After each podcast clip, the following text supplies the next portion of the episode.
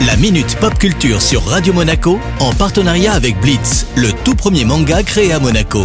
Une collaboration inédite entre Shibuya Productions et le grand maître Gary Kasparov. Retrouvez le tome 2 en librairie dès le 23 octobre 2020. Le rendez-vous pop culture avec Cédric Biscay. Salut Cédric, 2020 presque fini, tu nous emmènes en 2077. Salut Eric, salut à tous. Alors yes, je me suis dit que vu l'année qu'on vient de vivre, autant y aller franco pour la dernière chronique de 2020. Alors je suis obligé de revenir en détail sur le fiasco Cyberpunk 2077 pour les versions PS4 et Xbox One. C'est vrai qu'en ce moment, la presse en a fait ses choux gras. Raconte-nous les détails, Cédric. Bah, Cyberpunk, hein, c'est tout simplement un des jeux les plus attendus de ces dernières années et il émerveille autant qu'il déçoit. Alors, si vous avez eu le malheur d'acheter le jeu en version console PS4 ou Xbox One, eh ben vous savez déjà de quoi je parle, bien entendu. Ces versions sont tout simplement bâclées.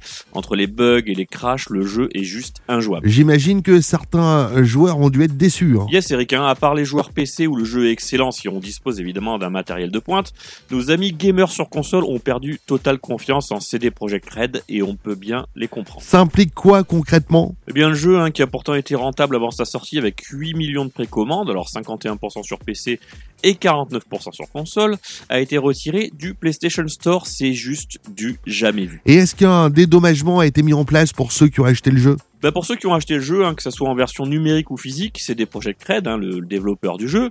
Sony euh, et Microsoft ont confirmé un remboursement complet du jeu. Ça, c'est juste aussi complètement hallucinant. Bon, après un si beau départ de précommande, c'est dommage d'en arriver là. Vont-ils retravailler le jeu, Cédric? C'est le plus important. Bah, le studio polonais aurait sans doute mieux fait de sortir les versions PS4 et Xbox One dans un second temps, hein, parce qu'en tout cas, les mises à jour majeures arriveront en fin janvier, voire février 2021. Alors pour les fêtes, c'est juste un tout petit peu raté espérant que la nouvelle version sera bien meilleure. Bah, en tout cas, c'est sûr qu'elle peut pas être pire. Hein. À noter aussi que les versions PS5 et Xbox Series doivent également sortir en 2021. Alors on espère tous que cette fois, le jeu sera à la hauteur des énormes attentes. Merci Cédric, on se retrouve en 2021. Bye bye et bonne fête à tous.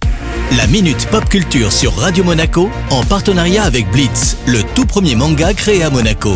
Une collaboration inédite entre Shibuya Productions et le grand maître Gary Kasparov. Retrouvez le tome 2 en librairie dès le 23 octobre 2020.